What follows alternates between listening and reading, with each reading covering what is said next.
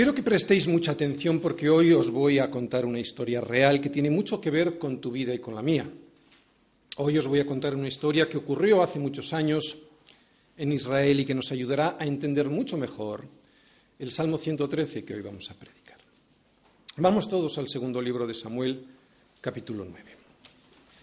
Está hablando David, David ya es el rey de Israel y dice lo siguiente, capítulo 9, segundo libro de Samuel, versículo 1. Dijo David, ¿Ha quedado alguno en la casa de Saúl a quien haga yo misericordia por amor de Jonatán? Y había un siervo de la casa de Saúl que se llamaba Siba, al cual llamaron para que viniese a David. Y el rey le dijo, ¿eres tú Siba? Y él respondió, tu siervo. El rey le dijo, ¿no ha quedado nadie de la casa de Saúl a quien haga yo misericordia de Dios? Y Siba respondió al rey, aún ha quedado un hijo de Jonatán lisiado de los pies. Entonces el rey le preguntó, ¿dónde está? Y Siba respondió al rey, he aquí, está en casa de Maquir, hijo de Miel, en Lodebar. Entonces envió el rey David y le trajo de la casa de Maquir, hijo de Amiel, de Lodebar. Y vino Mefiboset, hijo de Jonatán, hijo de Saúl, a David y se postró sobre su rostro e hizo reverencia. Y dijo David, ¿Mefiboset? Y él respondió, he aquí tu siervo.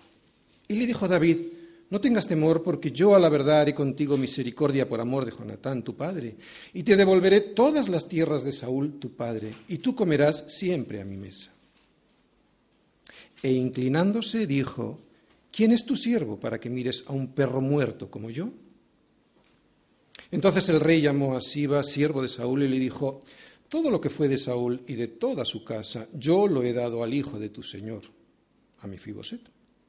Tú pues le labrarás las tierras, tú con tus hijos y tus siervos, y almacenarás los frutos para que el hijo de tu señor tenga pan para comer. Pero Mefiboset, el hijo de tu señor, comerá siempre a mi mesa. Y tenía Siba quince hijos y veinte siervos. Versículo 13. Y moraba Mefiboset en Jerusalén, porque comía siempre a la mesa del rey y estaba lisiado de ambos pies.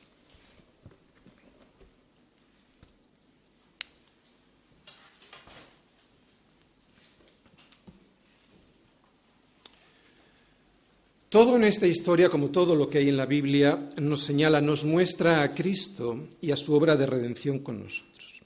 Es importante, muy importante que veas en esta historia la fidelidad de un rey a un pacto que hizo y que lo veas como una sombra, como un tipo del pacto que Dios hizo con nosotros. Pacto que nos muestra la grandeza y la gran misericordia, escucha bien, del carácter de Dios pacto de un rey que nunca se negará a cumplir. Bien, os voy a explicar esta historia que hemos leído, pero desde su inicio, porque nos puede ilustrar muy bien lo que veremos hoy en el Salmo 113. Presta atención y no te dura más. Esta es la historia de un pacto que trajo esperanza y redención. Es la historia de un niño que, nacido, que habiendo nacido príncipe, se convirtió en un mendigo en un perro muerto, como él mismo se definió. Esta historia es la historia del hijo de Jonatán. Esta historia es la historia de Mefiboset.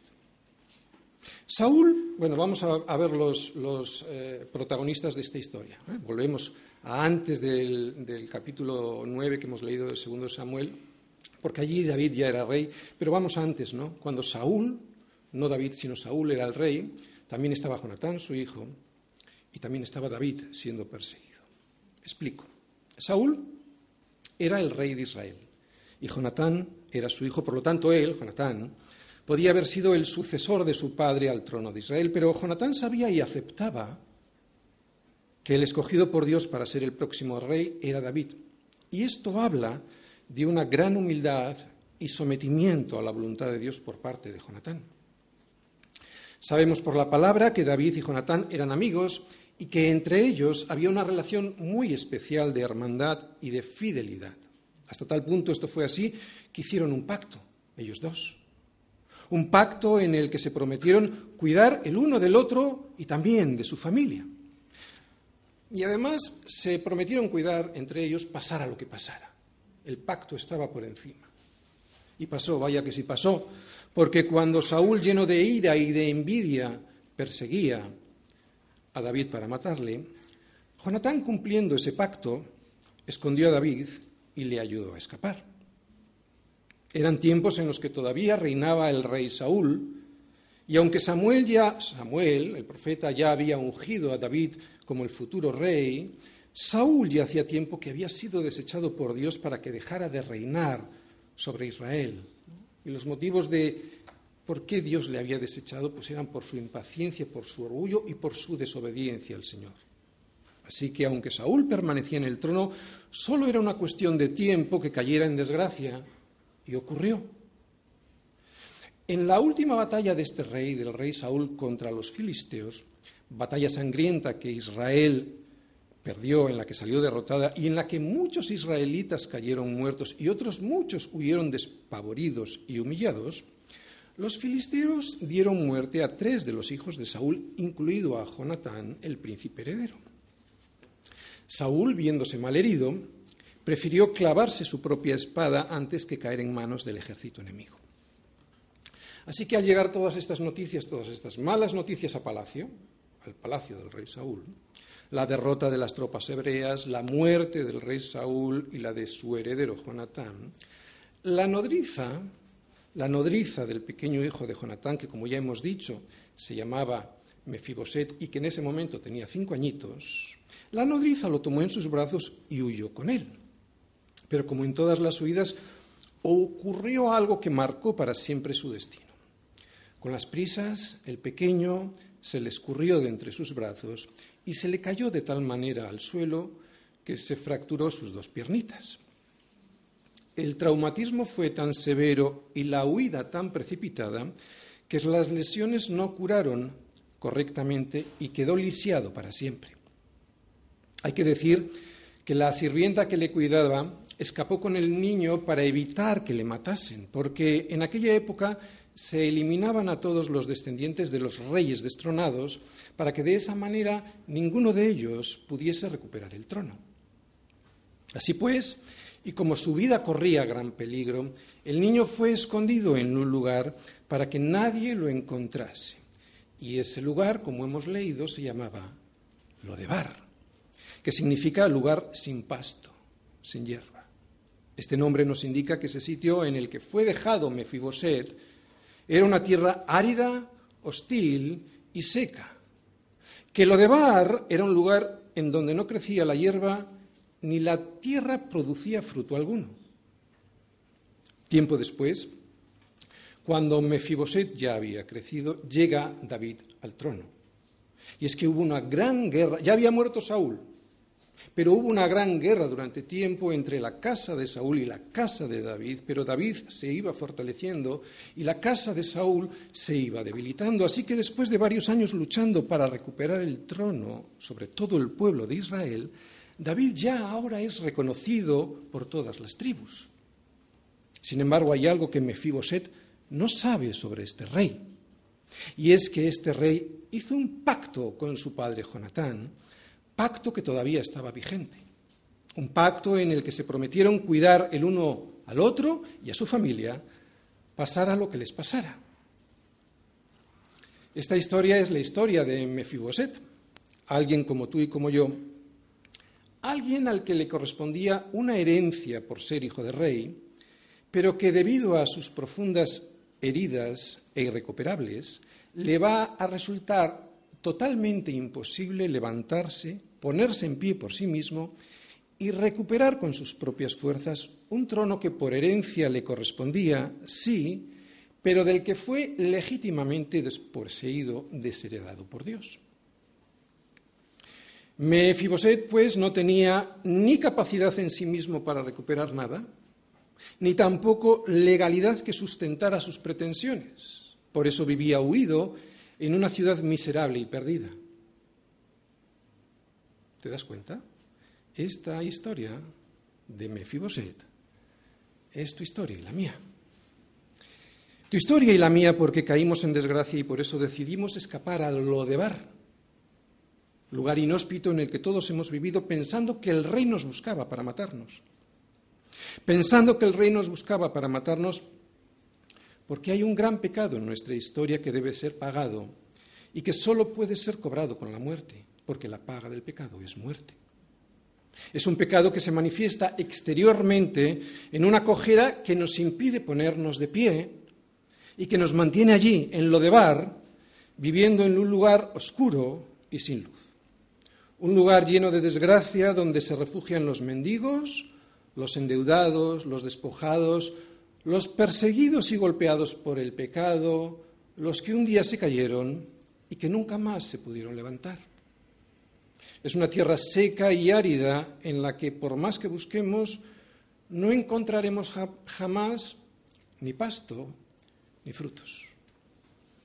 Todo el mundo en lo de bar lo niega, aunque disimula. Todo el mundo sabe que está cojo y aunque todos en lo de bar intentan ponerse de pie, todos saben que les resulta imposible. Por eso siguen viviendo en lo de bar sin regresar al palacio. Pero hay buenas noticias. El rey te llama. Ya no tienes que vivir allí. Ya no tienes que vivir allí porque este rey no es como otros reyes. Hay un pacto que está vigente. Todavía hay un pacto que el rey David está deseando cumplir. Por eso David llama a Mefiboset a palacio. Oye, ¿te imaginas cómo se sentiría Mefiboset llegando a palacio, a su verdadero y antiguo hogar? Aunque hay algo importante a tener en cuenta en la actitud de Mefiboset, y lo hemos leído.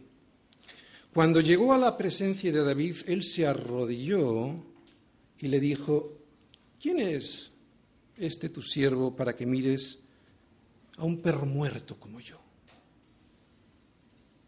Esta es la actitud correcta cuando Cristo que te llama a palacio para decirte que te ha de restituir toda tu herencia perdida y que además podrás comer en su mesa para siempre. Esta es la actitud correcta. Mefiboset, en vez de ensoberbecerse, pensando que él se lo merecía porque era su herencia, ¿te das cuenta lo que quiero decir? Mefiboset, en lugar de ensoberbecerse creyendo que se lo merecía, no podía creer la bondad y generosidad del rey David. Y es esta la actitud correcta ante un Señor que nos quiere salvar de vivir en lo de bar. No importa lo que hayas hecho, no tienes por qué esconderte en esa ciudad llena de muerte y soledad. Puedes regresar a casa sin temor a la muerte que te persigue. Porque este rey, que no es un rey cualquiera, hizo un pacto de redención y por pura misericordia te ha llamado para entregarte la herencia que perdiste en la caída.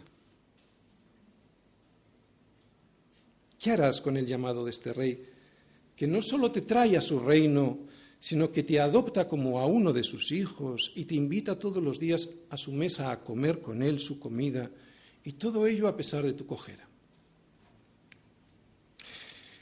No sé lo que harás, pero este Salmo 113 te puede ayudar a entender lo que tienes que hacer.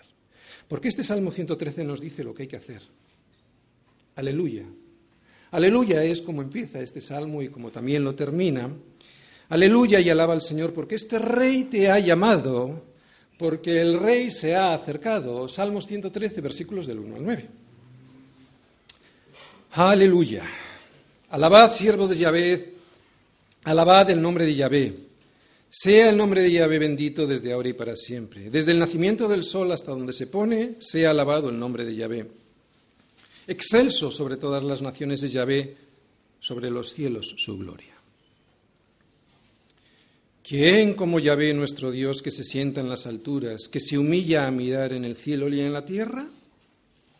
Él levanta del polvo al pobre y al menesteroso alza del muladar para hacerlos sentar con los príncipes, con los príncipes de su pueblo. Él hace habitar en familia a la estéril que se goza en ser madre de hijos.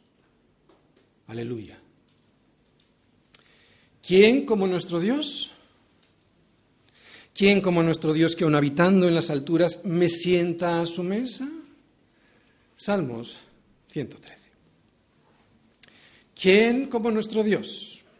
Que no solo creó los cielos y la tierra y que se sienta en las alturas, sino que siendo Dios se humilló a sí mismo y sin ninguna necesidad de tener por qué hacerlo, para venir a buscarme, para venir hasta donde yo estaba, llamarme y sacarme del muladar de lo de bar en donde yo vivía. ¿Quién como nuestro Dios, que lo hizo, escucha bien, que lo hizo humillándose? Este salmo es la historia de lo que Dios ha hecho con nosotros. Y la historia de lo que Él ha hecho con nosotros es tan grande que el salmista comienza su alabanza con un aleluya. Esta serie de salmos, los que vamos a predicar a partir del 113, del 113 al 118, son los llamados Jalel, Jalel, Jalel egipcio. Son una serie de salmos que eran cantados durante la Pascua en los hogares judíos. Este Salmo 113 y el 114, o sea, los dos primeros de esta serie de seis, se cantaban antes de la comida y los otros cuatro al final de la misma. Jalel es el término de donde viene la palabra Aleluya. Aleluya. Y que significa alabado sea el Señor. Así que esta serie estaba formada por un grupo de seis salmos que cantaban, agradecían y alababan la obra del Señor al liberar a su pueblo de a su pueblo Israel de la esclavitud de Egipto. ¿De acuerdo? Esta serie de seis salmos es lo que hacían. Hacían, cantaban, agradecían y también alababan la obra del Señor al librar a su pueblo de Egipto. Por eso los llamaban Jalel egipcio. Y los cantaban durante la Pascua, que era la fiesta en la que los judíos recordaban la noche en la que el Señor, hiriendo a todos los primogénitos de Egipto, les sacó de allí, pasando por alto la muerte a toda la casa del pueblo de Israel, que tenían la marca de la sangre del cordero de esa noche en los dinteles de sus puertas. Así que sabiendo esto, y casi con toda seguridad, Jesús mismo cantó este salmo durante la cena de la Pascua, la misma noche que iba a ser entregado. Por eso, durante toda esta serie de seis salmos, no sé si predicaré los seis salmos, lo voy a intentar, pero durante esta serie de predicación de seis salmos, de este Jalel, deberíamos de estar viendo con nuestra mente a Jesús cantándolos. Especialmente cuando lleguemos al último de los salmos, al Salmo 118, porque tanto Mateo como Marco nos dicen que el Señor y sus discípulos, después de haber cenado la Pascua, cantaron un himno antes de salir hacia el monte de los olivos, y seguramente que el último himno que cantaron fue el Salmo 118. Así que, y ahora volvemos al Salmo 113, que es el primero de la serie, este Salmo 113 de hoy podría ser, podría haber sido, una de las últimas canciones de Jesús sobre la tierra. A mí me emociona esto. Qué emocionante es saber esto. Deberíamos de estar profundamente agradecidos al Señor por todas las cosas que nos está enseñando Él a través de toda esta serie de los salmos que llevábamos predicando ya casi dos años y medio, ¿verdad? Bien, voy a dividir este salmo en tres partes para entenderlo mejor.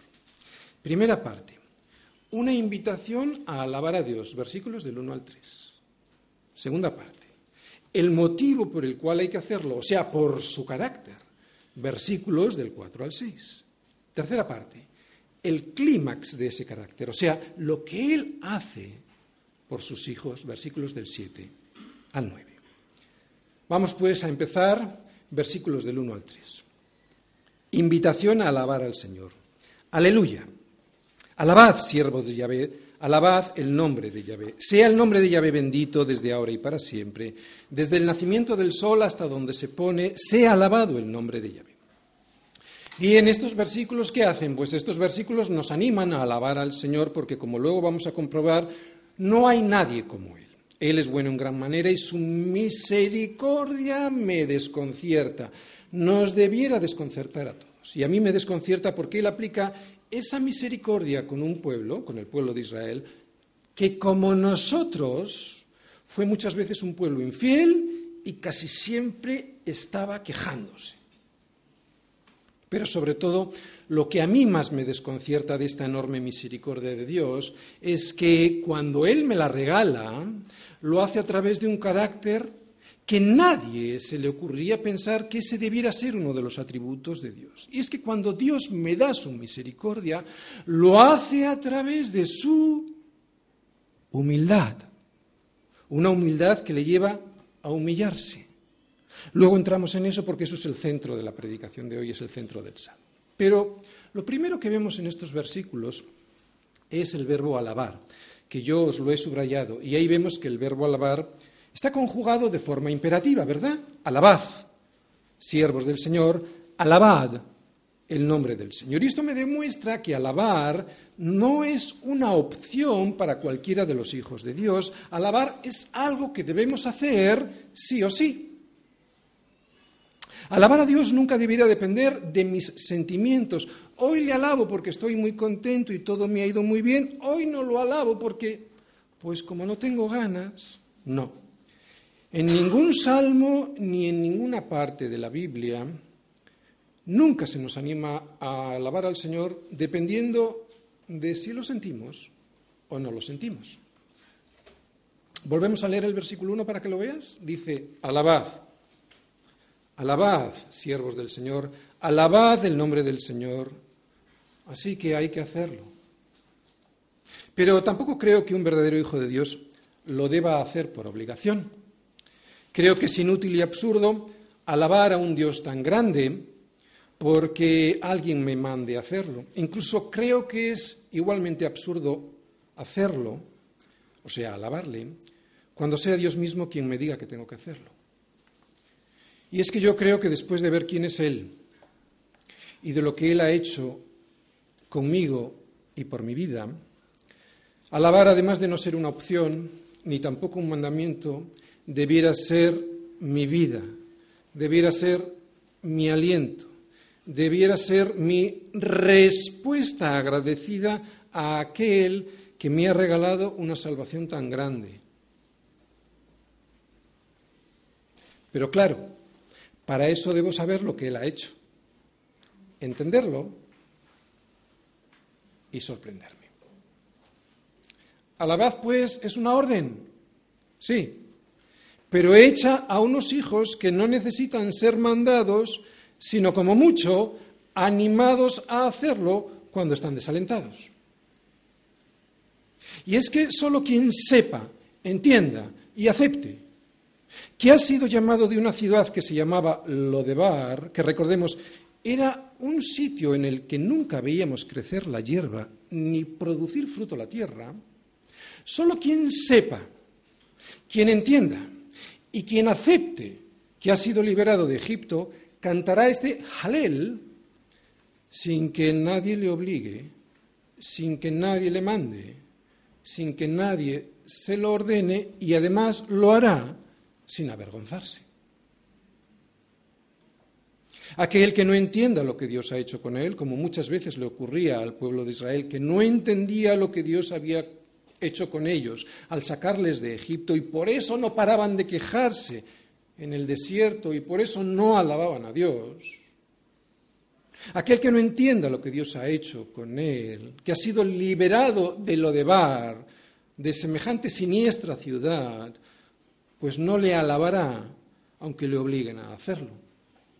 Como mucho, imitará ritualmente un canto pero no lo tendrá en su corazón y por lo tanto tampoco tendrá en su voluntad la más mínima intención de obedecer a Dios, porque la obediencia, eso sí, es alabar a Dios. La pregunta de siempre, ¿y cómo tengo que alabar a Dios? ¿Cómo se alaba a Dios? ¿Solo cantando? Pues no. ¿Se puede y se debe hacer cantando? Cantando, por ejemplo, sobre quién es Él, pero para eso tengo que saber quién es Él. Se puede y se debe de hacer cantando sobre quién es Él, pero también se puede y se debe hacer pensando, por ejemplo, pensando cosas buenas del Señor. También hablando, o sea, bien diciendo cosas de su carácter. Y también obedeciendo, claro, o sea, rindiendo mi vida entera al Señor. Todo esto es alabar a Dios. Lo vuelvo a repetir. Es cantando, sí, cantando cosas sobre quién es Él, pensando pensando en cosas buenas del Señor, hablando, o sea, bien diciendo, esto es bendecir, ahora vamos a entrar, bien diciendo cosas del carácter de Dios y, por supuesto, obedeciendo, o sea, rindiendo mi vida al Señor. Esto, todo esto es alabar a Dios. Por eso, alabar y bendecir, aquí son términos similares. Porque bendecir, como ya hemos dicho en ocasiones anteriores, es bien decir cosas de Dios. Y para entenderlo mejor, ya veréis cómo lo vais a entender, ¿vale? Vais a prestar ahora atención y vais a entender muy bien esto. Por eso, para entender mejor esta palabra bendecir, os voy a poner un ejemplo, o vamos a explicarlo con unas imágenes que suelen ser habituales entre nosotros. Por ejemplo, cuando tú alabas a alguien, lo que estás haciendo es reconocer bondades de su carácter, sus cualidades, sus méritos, o sea, el carácter de esa persona que conoces y por tanto le alabas ese carácter, ¿no? Por ejemplo, mira qué bueno es jugando al fútbol. Le estás alabando. Oye, qué buen carácter tiene, nunca se enfada. ¿Te has fijado lo bien que canta mi mujer? Esto es alabar porque esto es bien decir cosas sobre alguien que conoces y que sabes cómo es y qué cualidades tiene. No puedes bien decir a alguien que no conoces. Así que siguiendo esta misma ilustración, cuando alabamos a Dios es porque nos acordamos de quién es Él y cómo es su carácter y por lo tanto bien decimos cosas sobre ese carácter de Dios que conocemos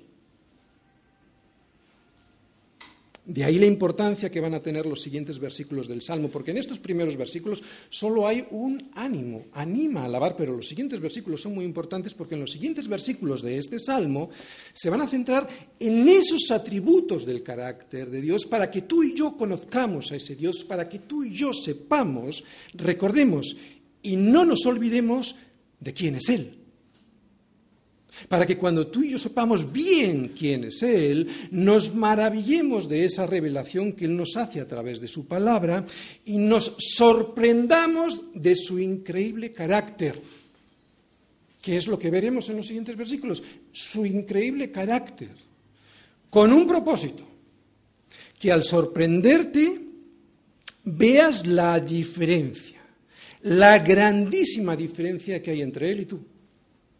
Y claro, al ver esa diferencia, alabes y bendiga su nombre. Si no ves esa diferencia, es imposible alabarle. ¿Verdad?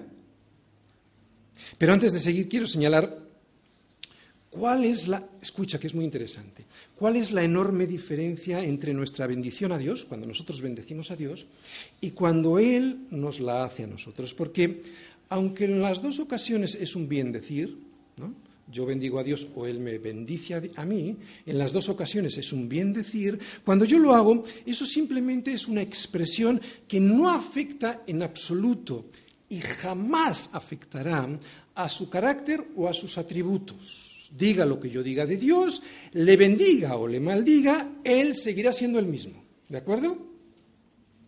O sea, que con mis palabras es importante, atención, porque esto hay mucho engaño por ahí, que con mis palabras yo no tengo ninguna capacidad de poder de transformación. Con mis palabras yo no puedo transformar a nadie, ¿de acuerdo? Con mis palabras. Porque mis palabras, por mucho que por ahí te intenten engañar con esa llamada teología de la prosperidad, que ni es teología, ni trae la prosperidad, por mucho que te intenten engañar cuando te dicen declara, proclama, decreta, mis palabras y las tuyas no tienen ningún poder. Este es el engaño de siempre. Seréis como Dios. ¿Te das cuenta? Y la gente se lo cree. Él es el único que es soberano y yo vivo por fe en Él y en su soberanía. ¿Puedo clamar a Él y confiar en su misericordia? Pues claro que sí, pero lo que no puedo hacer ni debo es confiar en mi decreto porque yo no soy nadie para ponerme en el, lugar de Dios y decretar. Pero hay, sin embargo, hay las palabras de Dios. Las palabras de Dios son proféticas y tienen poder. Como Dios bendiga o maldiga, eso sí cumplirá sí o sí. ¿Te das cuenta la diferencia cuando yo bendigo a Dios de cuando Él me bendice a mí? Lo vemos en la creación, en el libro de Génesis, ¿verdad? Y dijo Dios, y fue así. Y luego dijo Dios, y fue así. Dios los bendijo, ¿cómo? Diciendo. Eso es lo que dice el libro de Génesis. Dios los bendijo diciendo. Su palabra, pues, tiene poder. Pero no la tuya y la mía. Porque eso sería ponerte en el lugar de Dios. Ocurre exactamente igual con la maldición, ¿de acuerdo? Pero es evidente que nosotros no podemos decretar, nosotros no somos Dios. Nosotros vivimos por fe, por fe en lo que Dios ya ha decretado o decrete, que es muy diferente. Resumiendo, ¿qué acabo de decir? Cinco cositas. Primero, ¿qué es alabar a Dios? Es recordar, saber conocer y reconocer quién es Él. Para al darme cuenta de quién es Él, y saber cuál es su carácter, bendecirle.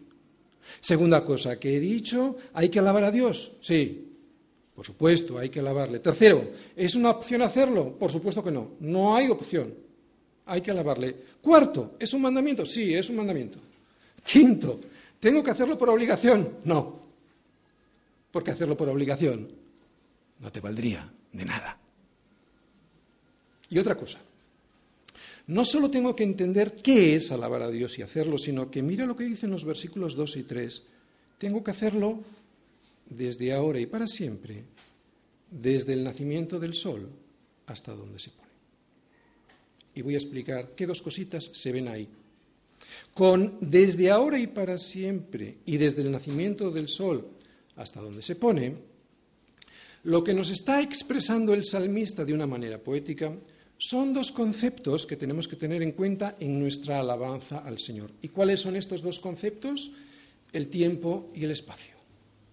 Ahora te lo explico, no te preocupes. En otras palabras, lo que el salmista nos quiere decir de esta manera tan lírica es que nuestra alabanza no solo ha de centrarse, no solo ha de hacerse durante un tiempo determinado, por ejemplo, durante el tiempo de alabanza los domingos, ni tampoco está circunscrita esa alabanza a un lugar concreto, por ejemplo, el local de la iglesia. Lo que nos están diciendo estos versículos es que nuestra alabanza ha de estar de continuo en nuestra boca y en nuestra vida. Fíjate, tiempo, desde ahora y para siempre, espacio, desde el nacimiento del sol hasta donde se pone el sol. O sea, que en cualquier momento, tiempo, y en cualquier lugar, espacio. Si ayer no le alabaste, tuviste que haberlo hecho, aunque hayas pasado malos momentos y aunque no tuvieses muchas ganas. Si hoy no lo has hecho, deberás hacerlo, aunque digas que no has tenido tiempo hasta que llegaste a la iglesia, porque sabes que eso no es verdad. Y si mañana en tu corazón no tienes pensado alabarle porque dices que estarás todo el día en el trabajo y que ese no es un lugar adecuado, cambio de opinión porque fíjate lo que nos dice Dios en estos versículos. Sea el nombre del Señor bendito desde ahora y para siempre, o sea, en cualquier momento. Y además dice que lo hagas desde el nacimiento del sol hasta donde se pone, o sea, en cualquier lugar. En el trabajo también. Y para ayudarte a que lo hagas, ahora el Señor, en los siguientes versículos, te va a mostrar cuál es su carácter. Ahora en los versículos del 4 al 6 veremos el motivo por el cual hay que alabar a Dios. Versículos del 4 al 6. Por su carácter. Excelso sobre todas las naciones es Yahvé, sobre los cielos su gloria. ¿Quién como ya ve nuestro Dios que se sienta en las alturas, que se humilla a mirar en el cielo y la tierra?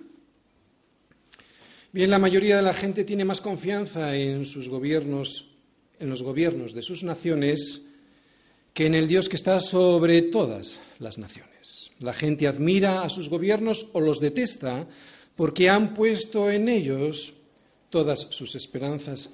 Pero como muy bien nos dice el Salmo 2, versículo 4, el que mora en los cielos se reirá.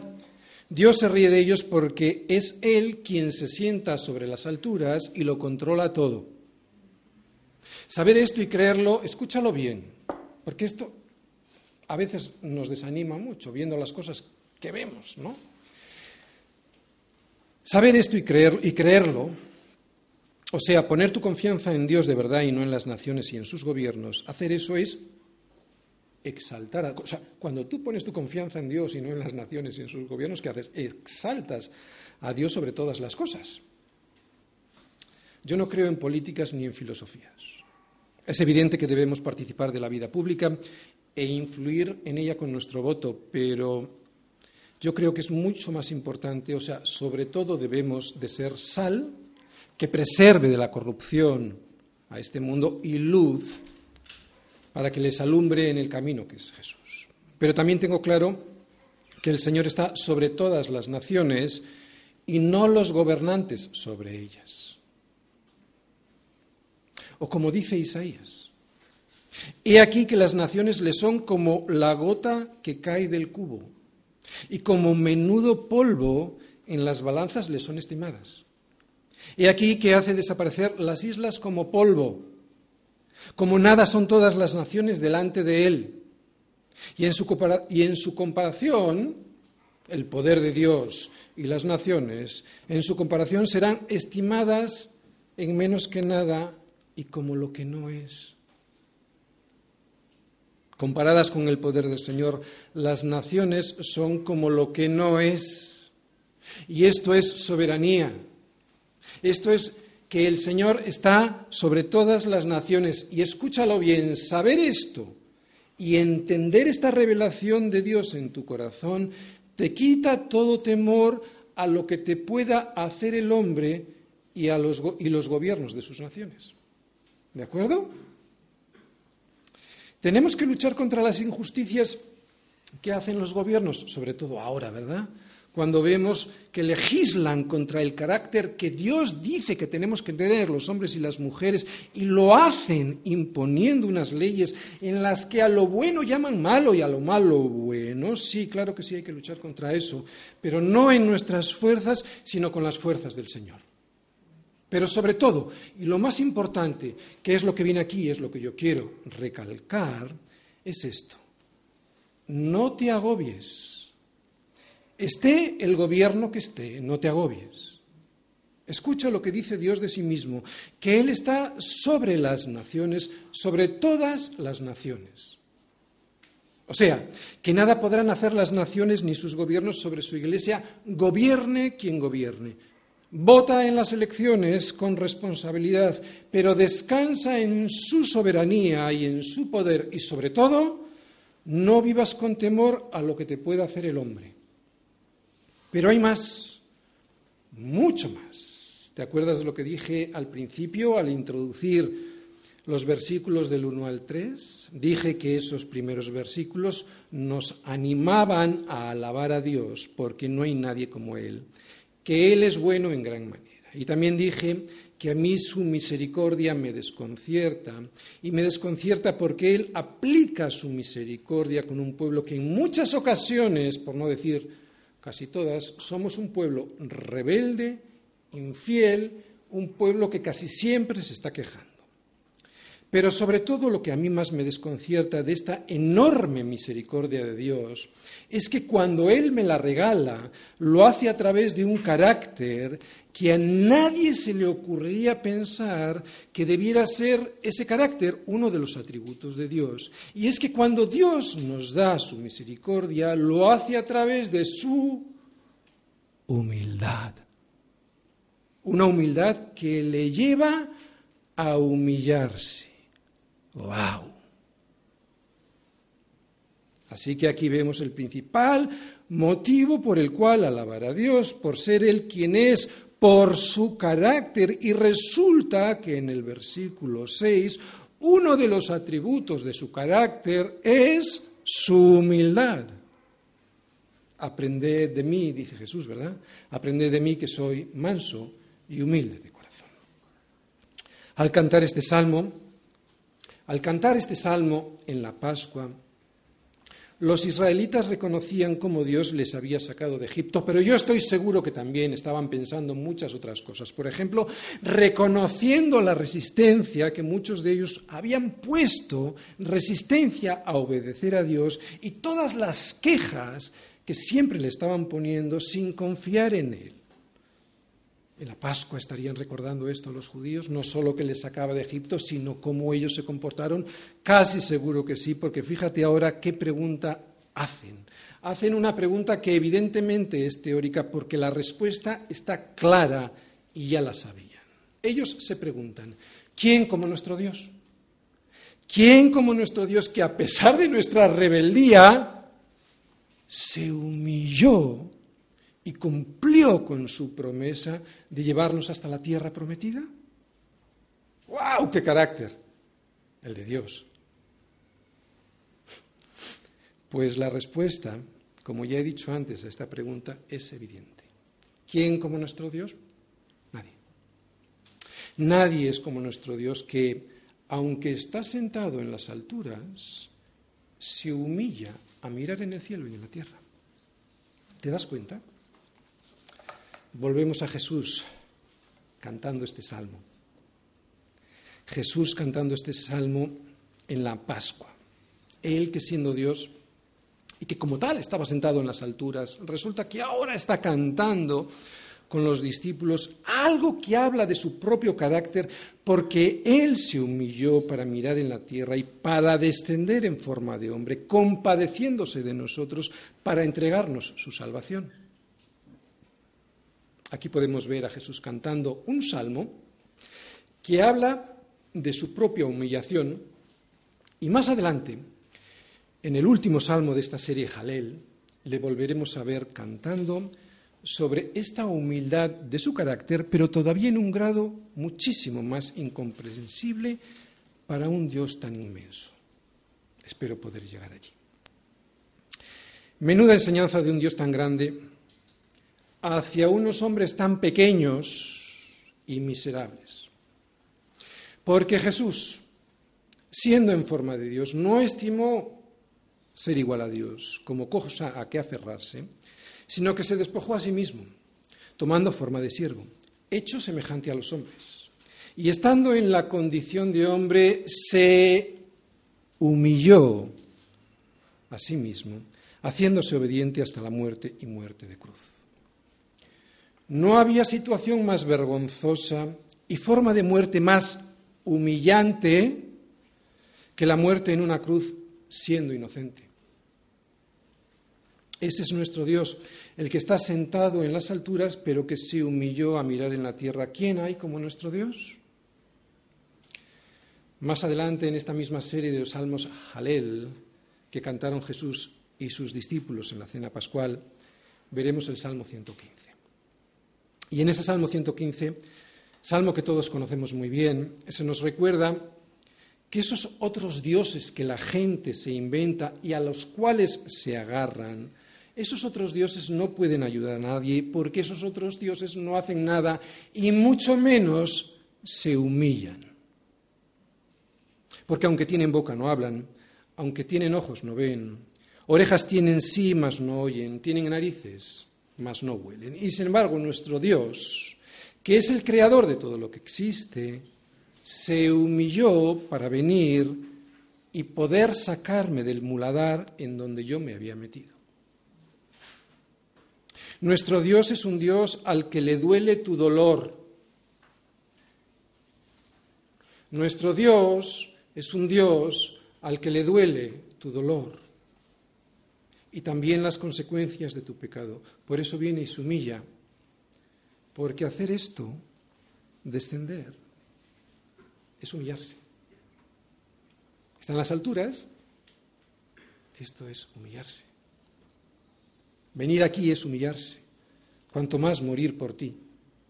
Y en esa humillación, Él, en esa humillación no hay ninguna soberbia, escúchalo bien, en esa humillación Él te habla y te dice que la mayor y la peor de las consecuencias de tu pecado es la muerte. Y a él le duele eso. Por eso ante la tumba de Lázaro Jesús lloró. ¿Te imaginas lo que realmente está pasando en este mundo con Jesús? Jesús está viniendo humillado. Él, en esa posición de humildad, viene, se humilla y le habla a la gente a través del Evangelio. Y resulta que la gente, que son menos que nada, se levantan soberbios contra él y le escupen en el rostro le escupen en el rostro a aquel que ha descendido de los cielos y que quiere salvarnos de nuestra desastrosa situación humillándose. ¿Estás entendiendo por lo que ahora vas a alabar a Dios de una manera muy diferente? Contigo y conmigo no debe ser así, ¿no? Como hace la gente del mundo, despreciando a Dios, al Señor por eso le alabamos, pero es que además no lo hacemos como un rito o como algo obligatorio, sino que al entender que hemos sido liberados de una siniestra ciudad que se llamaba Lodebar, lo hacemos con verdadera pasión.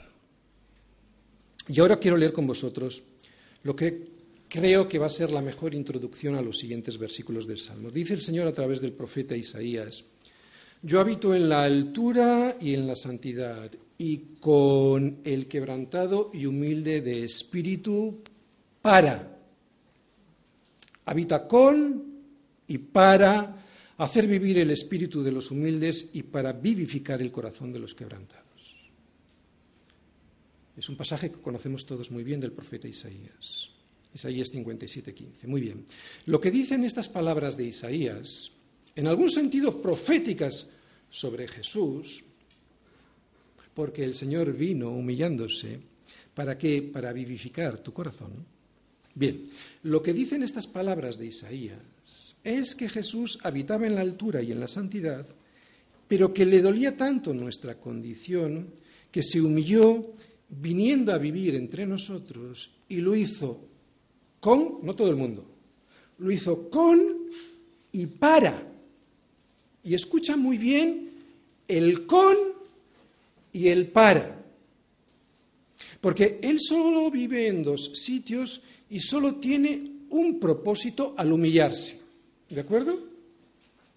Otra vez, Él solo vive en dos sitios y solo tiene un propósito al humillarse. Primero, Él vive en la altura y en la santidad y allí no, puede llegar ninguno no podemos llegar ninguno de nosotros. Y Él vive en otro sitio, para que sí podamos llegar a su presencia. ¿Dónde vive? vive con aquellos que están quebrantados y que son humildes de espíritu, no con los soberbios. Así que aquí vemos el con, con quién. Y en segundo lugar, se humilla con un solo propósito, para vivificar el corazón de los quebrantados. Este es el verdadero significado que hay que darle a los siguientes versículos que ahora vamos a ver, versículos del 7 al 9. Por eso ahora lo que vamos a ver es el clímax de su carácter, o sea, lo que él hace por sus hijos, la mayor prueba de su carácter.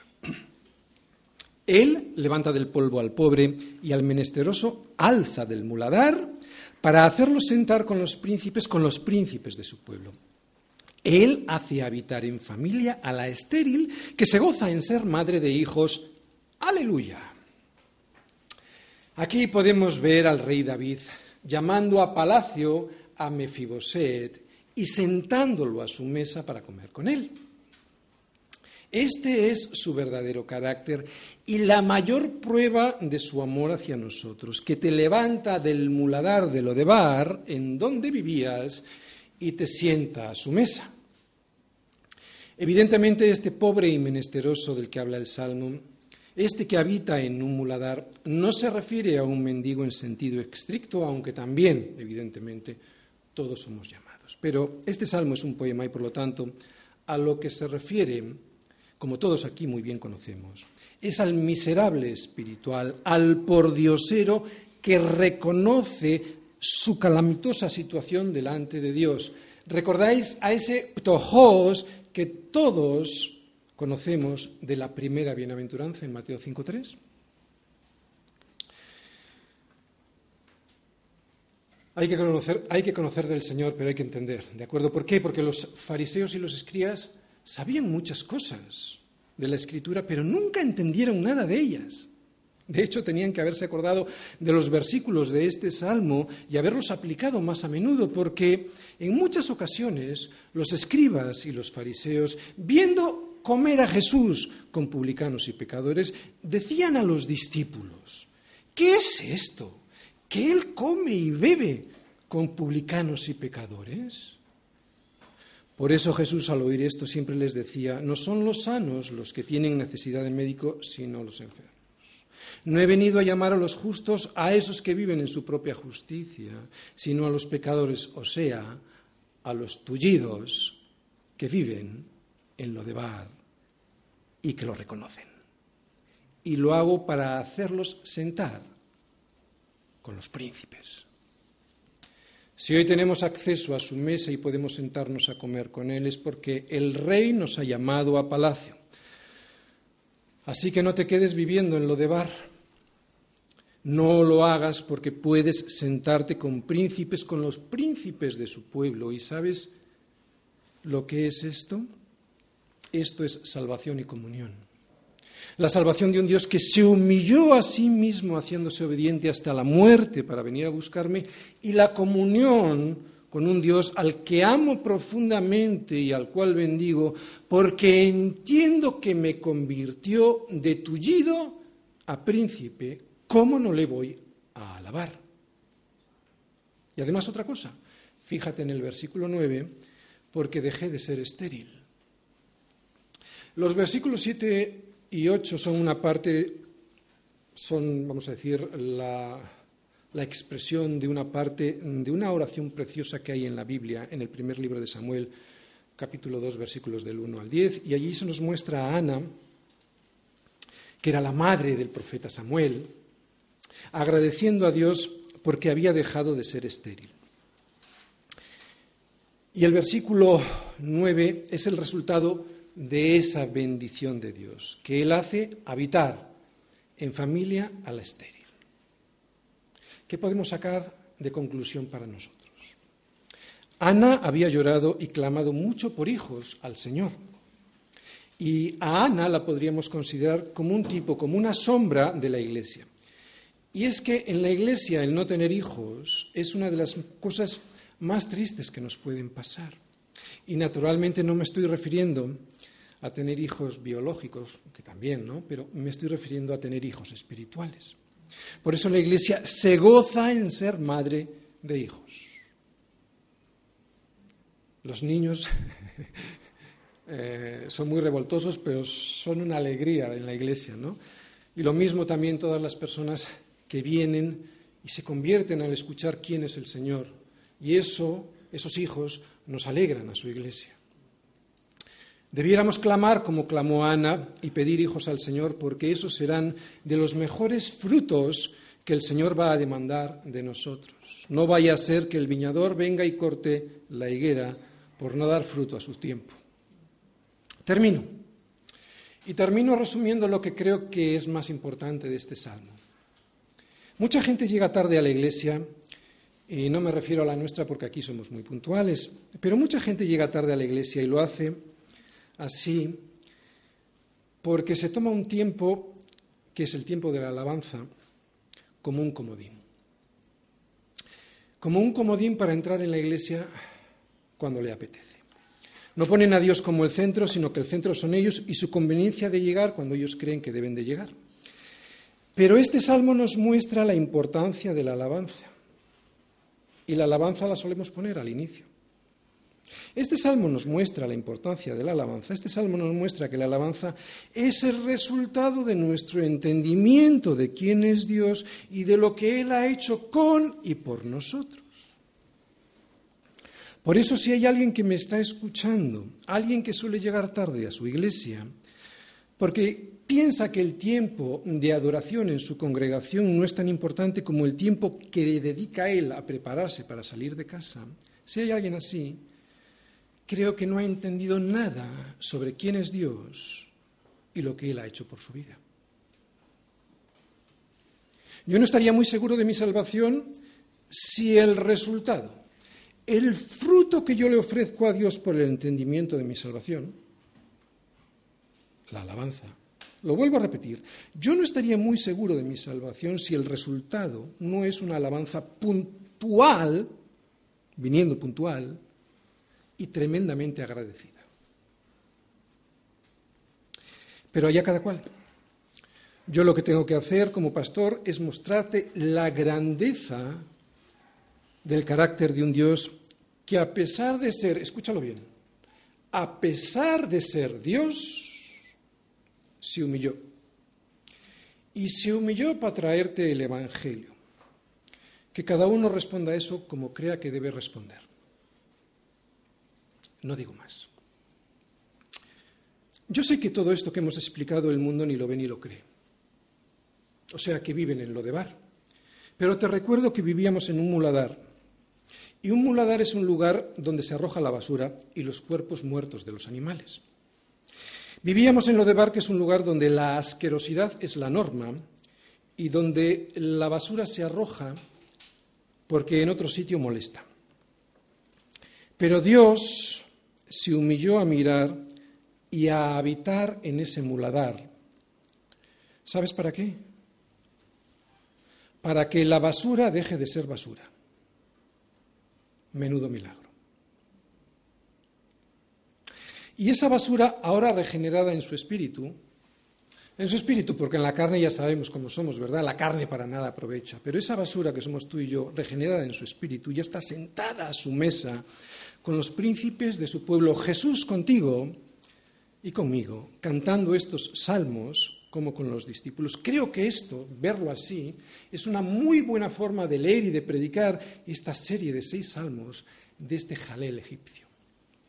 Por eso ¿cómo no vamos a alabar a este Dios que habitando en las alturas vino y se ensució los pies en el polvo, en la basura de lo de bar? ¿Cómo no le vamos a alabar y además hacerlo sin que nos resulte una carga? Amén. Aleluya.